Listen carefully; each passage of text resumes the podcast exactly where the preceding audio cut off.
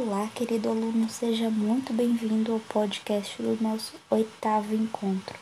E hoje vamos conversar sobre limites da área basal em prótese total. Se você chegou até aqui é porque já assistiu ao screencast, já leu o texto base e já realizou as atividades propostas na atividade diagnóstica dessa unidade. Então, a partir de agora, nós vamos discutir algumas questões a respeito desse tema. Então, vamos lá. Questão 1.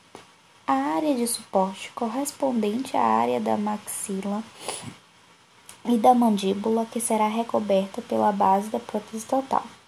Conhecimento básico da área de suporte e seus limites são fundamentais para a escolha da técnica e do material de moldagem, bem como para o ajuste da moldeira individual.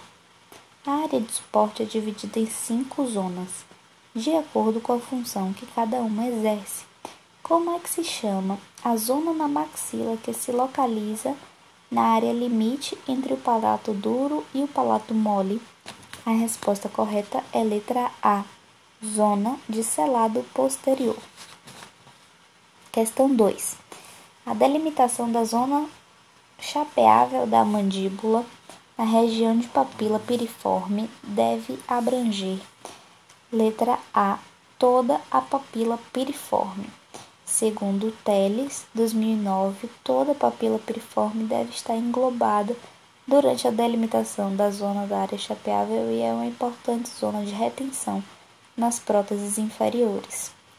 Questão 3. A principal indicação das godivas como material de moldagem é para moldagem funcional em prótese total. Então vamos revisar as outras alternativas. A questão letra A diz que é moldagem inicial em prótese total e essa moldagem é feita com alginato. Letra B, moldagem anatômica, que também é a moldagem inicial, feita com alginato. Letra D, moldagem unitária e aí diz respeito à prótese fixa. E a godiva não é utilizada em moldagem unitária para prótese fixa. Questão 4. Qual é o objetivo principal do encaixotamento dos moldes. Letra A. Proteger o material de moldagem da distorção do gesso. Falso. Letra B. Facilitar a confecção do modelo de trabalho, aumentando sua resistência. Falso. Letra C. Preservar e proteger a borda do molde, selamento periférico. Verdadeiro. Esse é o principal objetivo do encaixotamento é não perder durante o vazamento do gesso tudo que a gente conquistou no momento do selado periférico da moldagem funcional propriamente dita. Letra D. Conseguir um modelo com altura adequada para montagem do mesmo em articulador semi-ajustável. Falso.